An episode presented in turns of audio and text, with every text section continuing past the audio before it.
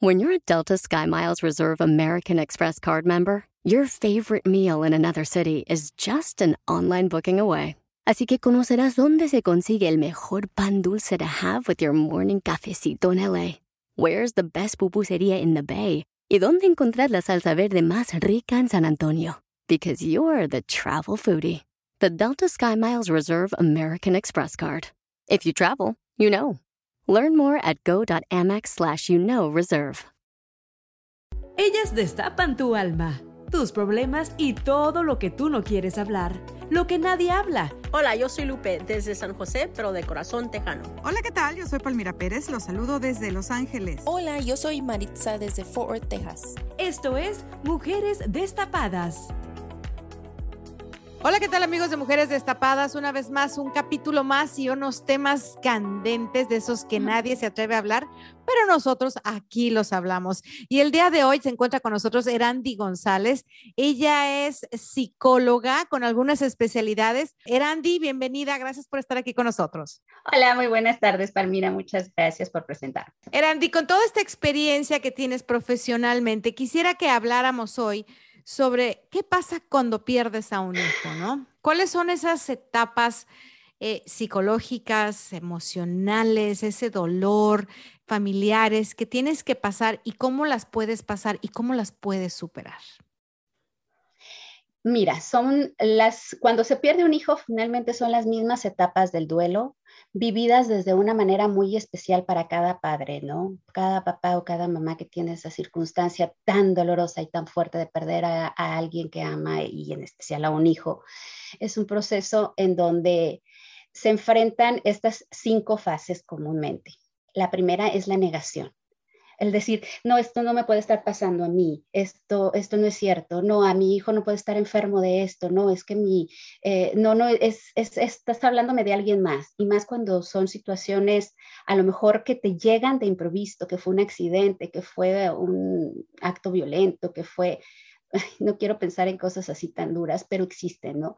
Y que finalmente llegan de, de una manera no prevista, este, y se enfrenta el tema de la negación si hay algún proceso, por ejemplo, de enfermedad en donde no fue este, eh, de manera abrupta la, información, que dices, híjole, ya sé que está pasando por un proceso, que estamos pasando por tratamientos, por, este, no sé, quimioterapias, por medicamentos dolorosos, inyecciones, ta, ta, ta. Este proceso también se presenta, es decir, no es que no le puede pasar a mi hijo, no es que mi hijo no se va a morir, es que mi hijo no, y la negación está ahí. Es este proceso en donde eh, las emociones se congelan y como que no se, no se conecta con ellas y dices, no, esto no puede ser, esto no, no estar pasando. O, le restan importancia, a lo mejor de manera muy sutil, es así como de, no está pasando nada. O no, mm, no es cierto, están hablando de otra persona. Es decir, la, la emoción no llega a conectarse y se va escudando por medio de la negación. La segunda etapa que no necesariamente van en orden, ahorita terminando de explicártelas, te las profundizo en esto, pero también se puede caer en el tema de la ira, este enojo tan fuerte, sea con Dios, sea con el doctor, sea con, con el del otro carro, según la circunstancia, en donde este, se empieza a contactar con las emociones, pero la primera que se contacta es con el enojo viene desde una sensación de frustración también, este, o de reclamo y de decir, ¿por qué? ¿Por qué? Y, ahí viene en esta etapa del por qué, porque está el enojo también. Ya se contactó con una emoción, pero esa emoción de inicio es el, el, el enojo. Y empiezan a contactar más emociones, en donde surge también la tercera etapa, que es la de la negociación. Y entonces empiezas a contactarte con la realidad de decir, chin, o sea, sí, sí, sí, es mi hijo el que está enfermo pero no, no, eh, o sea, llévame a mí, Dios, quiero morirme yo y quiero, o, por qué no, no hacemos otra cosa y buscamos un donador o hacemos mil, tratando de evitar este dolor, tratando de llegar a una negociación con algo, con alguien, este, que nos lleve a no vivir esta situación de dolor que finalmente es a la que continuamos, que sería la, la cuarta etapa, que también le llaman depresión, pero no es propiamente una depresión porque no es algo patológico, no es algo así como que, que eh, sea crónico y que ya se pueda determinar así. es finalmente un momento de pena o de dolor tan fuerte, donde ya se contactó con esa tristeza y se vive la ausencia y se manifiesta con un dolor y con una pena tan grande en donde llega la nostalgia, llega el miedo, llega eh, pensamientos o ideas que me contactan con más tristeza, con más nostalgia, con más dolor, con, con muchas otras emociones incluso. Entonces ahí, esta etapa, la cuarta, este, empieza a ser como un bajoneo emocional todavía más fuerte. En las primeras todavía estás como tratando de y peleando y luchando por la misma, el enojo, por la negación o por la negociación, todavía estás como más arriba, pero en esta etapa donde ya contactas con la tristeza, ¡fum! se tiende a, irse para abajo la persona, ¿no? Por eso le llaman depresión. Y la quinta etapa, que es la de la aceptación ay, etapa a la que quisiéramos que pudiera llegar rápido de la noche a la mañana, pero lleva un proceso y puede pasar de la cabeza, o sea, sí, sí, ya estoy consciente que mi hijo llegó eh, a, otro camino, más bien se fue a, descansó, se fue al cielo, según las creencias, según la, la vida de cada persona en cuanto a su situación cultural, pero también tiene que haber una aceptación del corazón, el entender no nada más queda acá, debe de caer desde el fondo y para eso es encontrar un estado de calma, un estado de, tranquilidad con la situación que se ha vivido. Y bueno, pues lo ideal es que no nada más se quede en lo racional, sino que se vaya también a lo emocional. Ah, decía que esto, estoy mencionándolas así como en aparente orden, en la primera, la segunda, la quinta, pero no propiamente una persona que vive un duelo la vive de esta manera y yo creo que una persona que ha perdido un hijo mucho menos. En un día puedes pasar por todas estas etapas y no en el mismo orden, porque puedas estar en un tema de, depresión profunda y luego de repente te llega y te ataca la ira y dices, pero ¿por qué a mi hijo? ¿Por qué? No sé qué. Y, y después aparentemente acá está, pues sí, es que ya, ya se me fue. ¿Cuál es esa etapa en la que finalmente hay un rebote, hay una aceptación y empieza a, sanar un poquito ese dolor o hacerte el ánimo? Estamos hablando de la etapa de la aceptación, pero si dices que hay un rebote es porque no ha caído esto a una calma emocional total, se queda a un nivel cognitivo.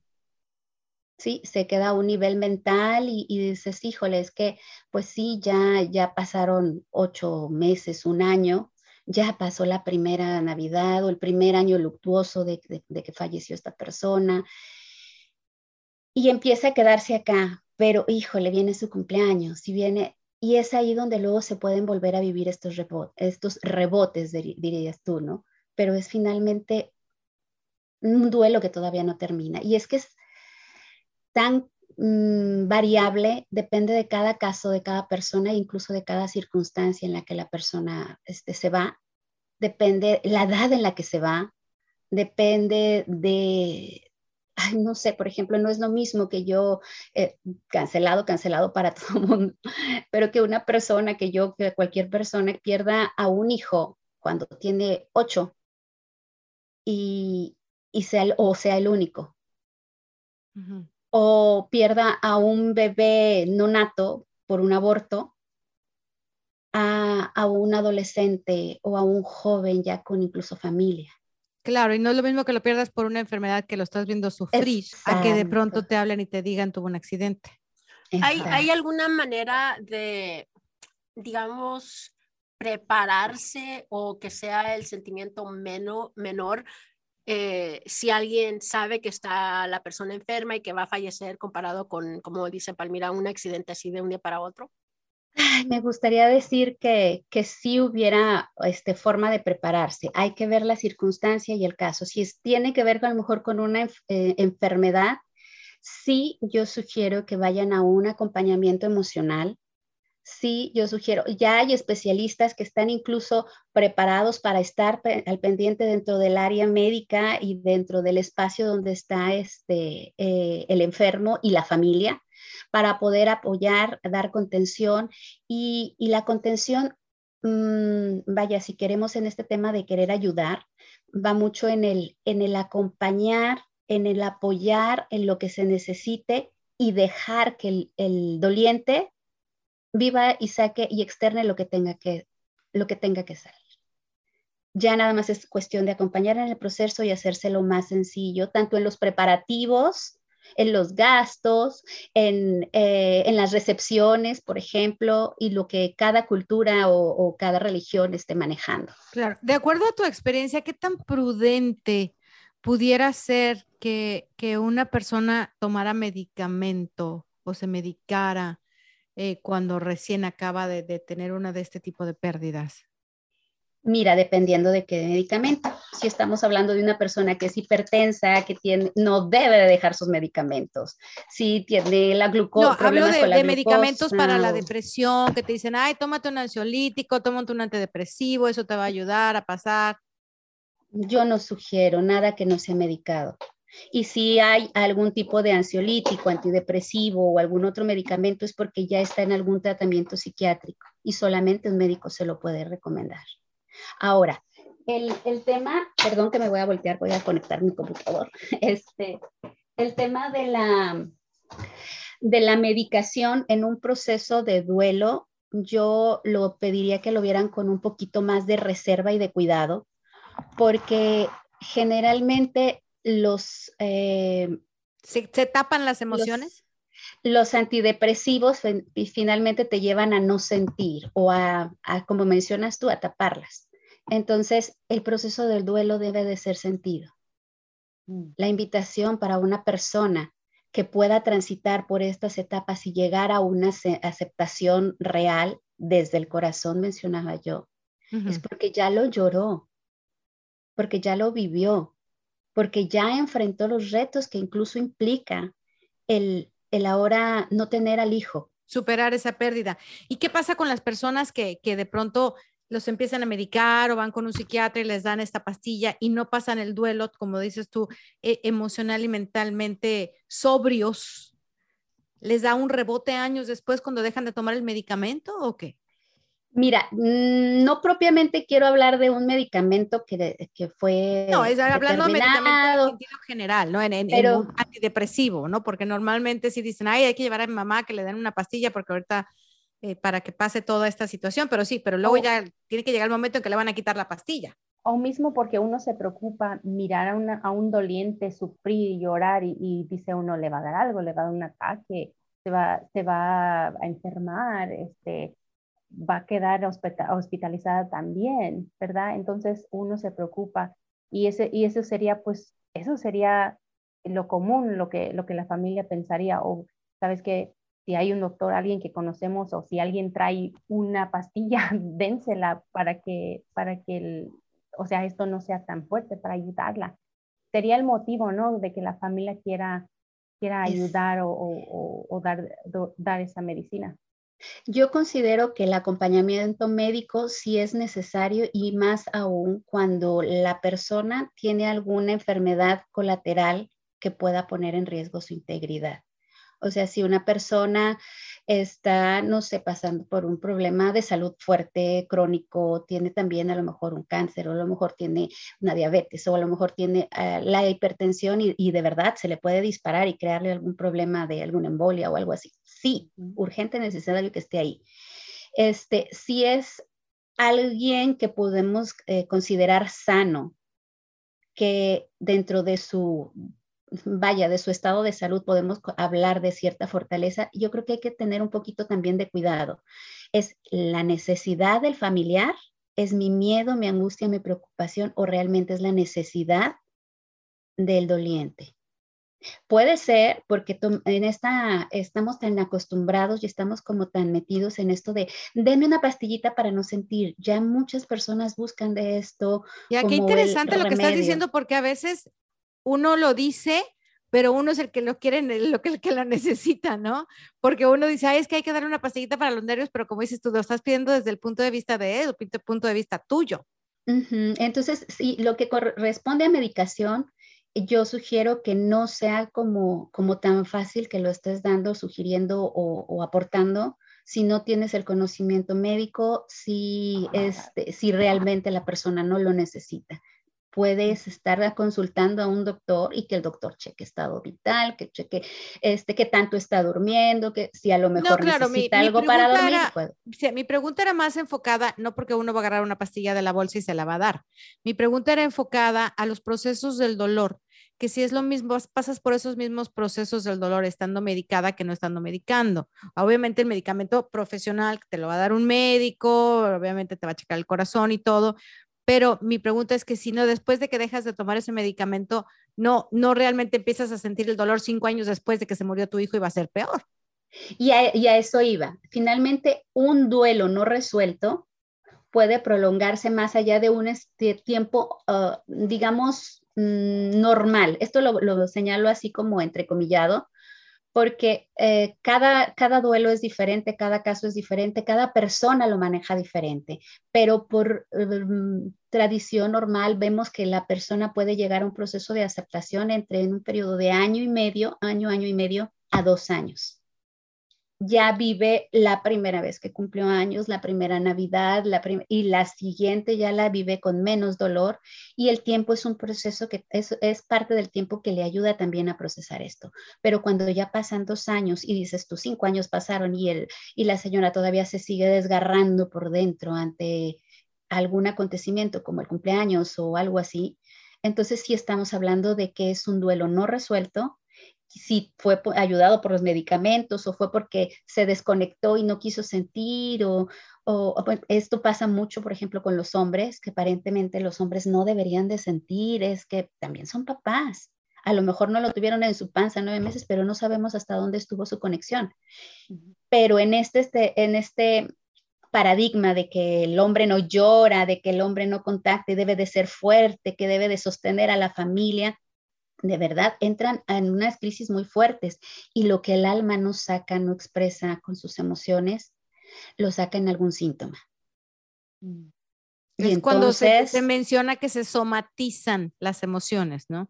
Somatizar una emoción es presentar una enfermedad, o empiezas a sacar ronchas, o te da tos, o te da gripa, o te da artritis, empiezas a, a sacarla por algún lado esa emoción. Así es. Si no, tarde o temprano el cuerpo lo resiente. El cuerpo habla lo que el alma calla. Claro. Me encanta, me encanta eso de los duelos no resueltos, porque hay muchos duelos que pasa el ser humano, no solamente la muerte de alguien, ¿no? Eh, yo me imagino que hay otros duelos que la gente no se muere, pero que tiene pérdidas, que no las, no las liberan, no pasan por las etapas que tienen que pasar y en algún momento, como dices tú, las saca. ¿Cómo se puede dar uno cuenta que está pasando realmente por un duelo que no ha resuelto? Mira, todo es un proceso de introspección. Finalmente, el duelo, tal cual, es un, em, un momento en donde tú vives la pérdida de algo, en donde te enfrentas a, a algo que perdiste. Y entonces, no sé, pensemos, alguien que perdió dinero, ¿no? Se perdió la empresa, se fue a la ruina. Híjole, tiene una nueva empresa, pero luego no, ya no puede, ya no fluye en abundancia, ya no tiene recursos, porque ahora le cuesta soltar, ahora no quiere, ¿sí me explico? Entonces, a partir de ahí estamos viendo que a lo mejor algo no resolvió. Y esto también se vaya, regresando al tema, se va, se va a manifestar en cómo también se reacciona y se resuelve con los hijos, o si es que los hay, con los que quedan. Porque luego vemos a un papá súper sobreprotector, que, que este, protege demasiado a los que están y no los deja vivir y no lo, este, o les cambia a veces el nombre y está, o, está sumergido en, en, el dolor y luego ya no quiere salir de su cuarto y siente que se quedó sumergido en el dolor. Y yo creo que el dolor es el, el termómetro, por decirlo así, en el cual podemos decir, híjole, esto tiene algo que no me ha ayudado a resolver y es algo que tengo que trabajar porque me sigue doliendo. Y si lo vemos como una herida, ay, me corté, me lastimé. Pero en este tema de la herida, o lo atiendo, lo trabajo, lo limpio, le quito la pus, la infección, lo que pueda tener, aunque duele, y dejo de tocarlo, o estoy ahí todo el tiempo manoseándolo, o ahí estoy todo el tiempo quejándome y esto me infecta más y esto me duele más. Es también acostumbrarse al dolor, pero ahí está y no lo resuelvo. Y el tema del duelo implica dolor. ¿Cómo lo resuelvo? Ese es el asunto que hay que, hay que definir. Y si este se sigue presentando, si sigo dándole, dándole, dándole, dándole, entonces es probable que estamos hablando de un duelo no resuelto. No sé si respondí tu pregunta, Palmira.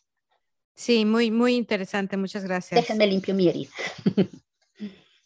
Maritza, ¿por qué, este, qué te interesó de este tema? Sí, cuéntanos, Maritza.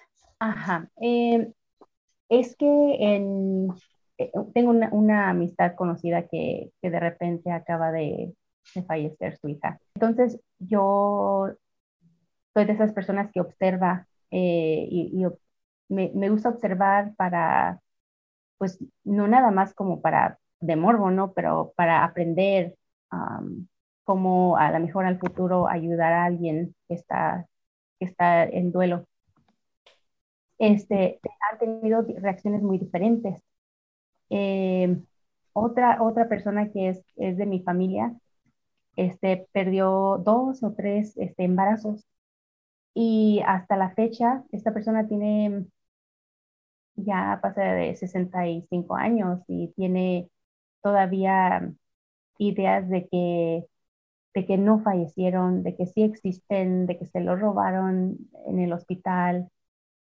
Pero yo me acuerdo cuando, cuando las pláticas eran, mis hijos fallecieron, mis hijos fallecieron, pero ahora a los 66, 67 años están lidando con esa idea. No sé si, si es por la edad o es que ahora están lidando con, con la etapa del, del, duelo, como que antes lo aplastaron esas emociones y ahora están reviviendo. No sé, se me hace muy interesante cómo, cómo hay diferentes, diferentes, la muerte afecta a diferente, de diferente forma a las personas. Eh, hay personas que son ex, explosivas, hay personas que, que se, lo, se lo tragan y, y, años después están todavía sufriendo, como, como ustedes dicen, que luego se representa en enfermedades. Y no sé, como que si hay gente que nos está escuchando que, que necesita um, apoyo, ideas de cómo seguir, qué es, qué es lo siguiente paso, porque um, se despiertan y tienen que sufrir de nuevo. Eh, si siguen adelante, van a llegar a un momento donde se va a hacer menos carga. Nunca van a tener que olvidar a sus hijos o a sus seres queridos, pero, pero sí se va a hacer la carga menos pesada. Uh, pero que no, no se den por vencidos porque cada día, cada día sale el sol y, y hay una nueva oportunidad para, para seguir adelante y, y, seguir amando a ese ser, ese ser que se nos fue, pero, pero tratar de, de retirarte, tratar de cerrar una, puerta, una puerta, ¿verdad? Y seguir adelante con tu vida para, para tus otros hijos. Uh, no sé, no sé si le va a servir a alguien, pero ojalá, ojalá y, y sirvan tus consejos um, para bien para alguien más. Sí, Maritza, y gracias por compartir cuando dices de, de este, este familiar con este duelo a lo mejor no resuelto o con esta situación que se quedó tanto en la mente también y obviamente no se resolvió y 60 años después sigue, no, 50, 40, no sé, este 40 años después sigue reviviéndolo con dolor. Sí, estamos hablando de un duelo no resuelto. Y, la forma de, de, reaccionar, como mencionaste, pueden ser muchas. Puede ser desde este trauma intenso de, de, que te lleve a esta confusión, como la que me comentabas de esta pariente tuya, de rechazar y negar y quedarse en la negación. No es cierto, no, no es que mis hijos no se murieron, están estancados ahí y ya no avanzaron hacia, hacia las otras etapas.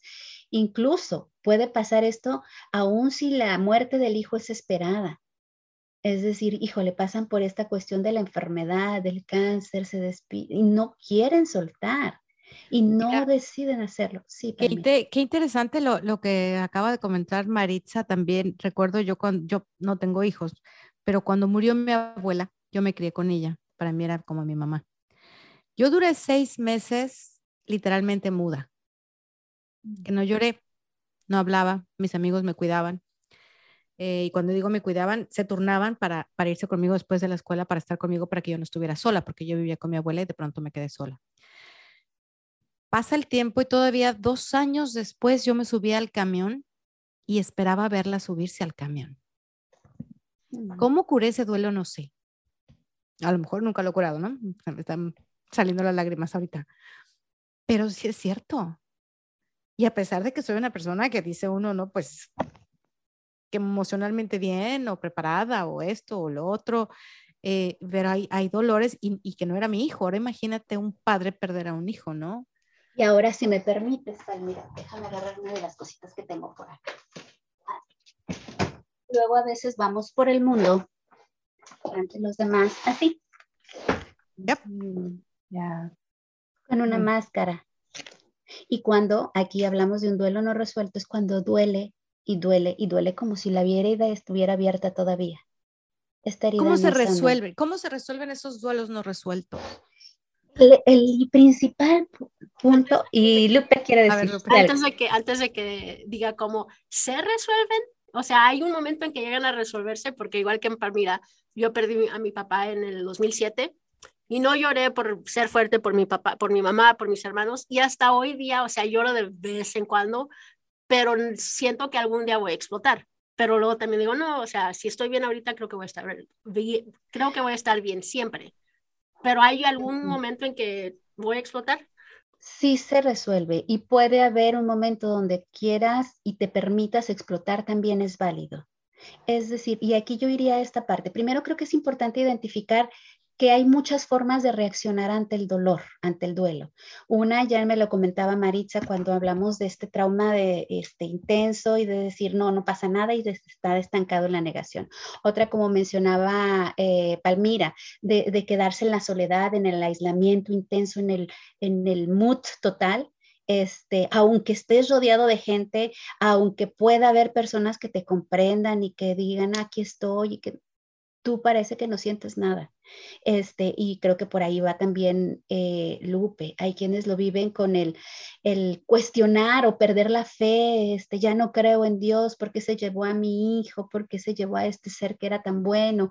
Esa es una de las formas. Otra es que, no sé, por ejemplo, sentir que la vida ya no, ya no importa, que ya no tiene sentido, que, que, pues mejor me muero yo y no importa que haya más hijos, no importa que haya más personas y, y desear que ese dolor tan grande que se está viviendo se desaparezca por medio de la muerte para poder unirse al otro que ya se fue. Puede haber a lo mejor mucho temor o miedo a estar solo, a decir, híjole, no, no, es que no se vayan, no, no me dejen, no, es que también me voy a morir o voy a, o voy a dejar que los demás se mueran si se alejan de mí, tengo que cuidarlos, protegerlos y estar así. Este, puede pasar, por ejemplo, que se viva en un enojo tan grande, entonces la, la, la máscara no sería tan bonita, sería que me la pongo así tan sombría, llegar, llegar a estar en un enojo tan grande, en un sentimiento de amargura, de injusticia, ir por el mundo diciendo y echando pestes de todo y la vida no vale nada, no vale nada la vida y no sé si me suena una canción. Pero finalmente es, hay muchas formas. A lo mejor vivir en la culpa, es que a lo mejor yo no lo cuidé, es que a lo mejor no debió de haber y salido, es que a lo mejor eh, no le di comida orgánica o no sé. Pero eh, ¿cómo sales de cosas. Eso? Primero dejándote vivir. Identificas que estás viviendo un dolor y que es válido. Que es válido, Lupita, Palmira, que la muerte de ese ser amado duela y que tienes derecho a sentirlo. Y que este dolor no necesito esconderlo detrás de ninguna máscara y que puedo sentir ese enojo y puedo sentir esta necesidad de reclamarle a Dios, de, de, de, decir por qué, y que después de esto darme el tiempo de, llorar y no sé, las etapas en el, el, tiempo o en el momento que necesites vivirla, pero vívelas. Cuando le das sentido a tu llanto, cuando le das sentido a tu dolor, puedes entonces entender unos puntos que son fundamentales y que creo que a lo mejor es parte de lo que nos lleva a vivirnos en la negación o a llevarnos en, en la máscara o a decir esto no lo tenemos que sentir. Que no nos estamos preparados para morir. Palmira, Maritza, Lupe, Erandi, mi familia, todos los que nos rodean, todos vamos a morir. ¿Por qué un familiar tuyo o mío no? ¿Por qué un hijo mío no? Todos. No sabemos cuándo, pero todos vamos a morir. Y eso no quiere decir que fallaste como hija, si fue tu hijo pensando en lo que nos comentaba, o, o como nieta, como lo que nos comentaba. O que si alguien no llore, lo juzgues por, porque no está llorando, no lo quería lo suficiente, ¿no? Exacto, aquí viene esta otra. Este, como no estás triste, como no estás deprimido, entonces no te importa que tu hijo se hubiera muerto. No, hay que salir de esto, porque el hecho de que yo no esté derrumbada no quiere decir que no estuviera viviendo mi proceso que a lo mejor ya estoy en otra etapa, que ya pude llegar a una aceptación, eso es otra cosa. Otra cuestión es que te juzguen o que te juzgues a ti en retrospectiva. En esto de, lo que mencionaba, de, es que yo no fui buena mamá, o yo no fui buena hija, o yo quedé con asuntos inconclusos con mi papá o con mi abuelo, o con aquella persona que se fue, que no le dije, que no hice, si tan solo lo hubiera abrazado más, si tan solo hubiera hecho esto diferente, si tan solo, hey, ya no nos podemos juzgar. Hicimos lo que pudimos con lo que tuvimos y hasta donde nos dieron chance. El tiempo. El tiempo fue limitado y no lo tenemos contado. Qué interesante, qué interesante el tema, Erandi. Muchas gracias por abrirnos los ojos y por tus consejos tan profesionales, tan profundos, tan humanos de un tema pues que es como el nacer, ¿no? Todos vamos a morir un tema del que poca gente quiere hablar, por eso aquí en Mujeres Destapadas tocamos esos temas que poca gente se atreve a hablar, para saber qué esperar, cómo actuar, aunque sabemos que en ese momento se te olvida todo, ¿no? Pero a alguien, alguien que nos esté escuchando en este momento, a lo mejor le puede servir esta plática o estos consejos, como por ejemplo a, a, a Lupe y a mí, que a pesar de que han pasado los años y todo, pues no sabemos si pasamos nuestro duelo o no lo hemos pasado o se va a explotar o a lo mejor ya explotamos, ¿no? cuéntanos. Pero, pero curiosamente a todo el mundo nos, nos, nos, llega a pasar, ¿no? Muchas gracias, Arandi. Gracias por, tu plática el día de hoy. Gracias por tu tiempo. Yo creo que es importante identificar si algún familiar, conocido o pariente, sea por un hijo, que de verdad híjole, pues yo creo que la muerte cualquiera lo vamos a tener expuestos, pero sé que con tanta cantidad de ilusiones, fantasías y expectativas que tenemos de nuestros hijos, todo mundo esperamos morir primero nosotros como padres y los hijos no, ¿verdad? Pero si esto se vuelve crónico, pasaron ya más de dos años y el dolor se vive tan fuerte como ese, esos primeros días. Si a lo mejor hay ideas de, de me voy junto con mi hijo, ya se dejó de atender a él mismo, ya es una situación en donde no para de llorar, no atiende su salud, no está en una depresión por duelo, por favor busquen ayuda. Si es algo que a lo mejor avanzó en alguna de sus etapas y de repente cae, es normal. Sí, cuando dice Lupe, es que yo todavía lo lloro, va a haber momentos en donde lo vayamos a llorar y está bien, es aceptar que me duele. A ver, es aceptar que aquí tengo una, una herida. Si alguno de ustedes ha tenido una herida o ha tenido una cirugía, es decir, por ejemplo, híjole, yo sé que cuando está haciendo mucho frío me duele la herida. Sí, es normal porque hay algo que pues provocó esa herida, vaya esa cirugía, esa situación. Reconocerlo, abrazarlo con el corazón y decir gracias, porque el tiempo que nos permitieron tener a quien haya sido, Lupe, si me permiten y Palmira, me permiten, el tiempo que vivió tu abuelo, el tiempo que vivió tu papá, Lupe, ese fue un regalo precioso. ¿Y qué te dejó con eso? Y el que podamos entonces, sí, llorar cuando me llegue la tristeza y decir, ay, escuché a José Alfredo y, lloré, se vale.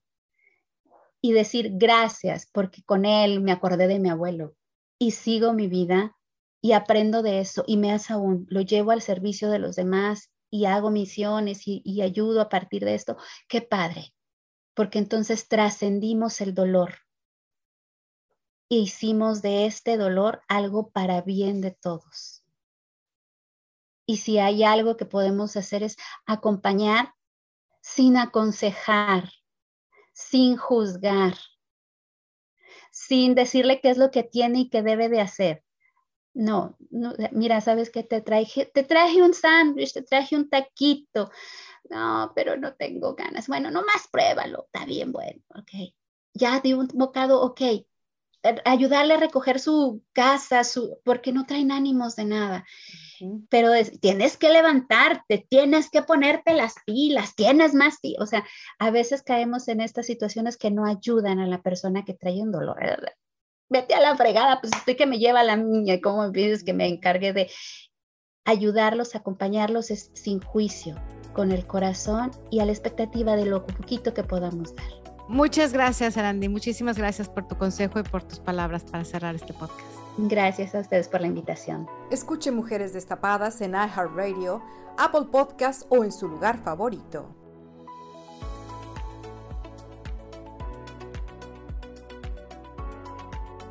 I'm Chris Hahn, the Aggressive Progressive. Check out a new episode of the Aggressive Progressive podcast every Tuesday. You know, the election is heating up just as the year is winding down. Stick with me. I'll tell you the truth as I see it. Download the Aggressive Progressive on Pandora or wherever you get your podcasts.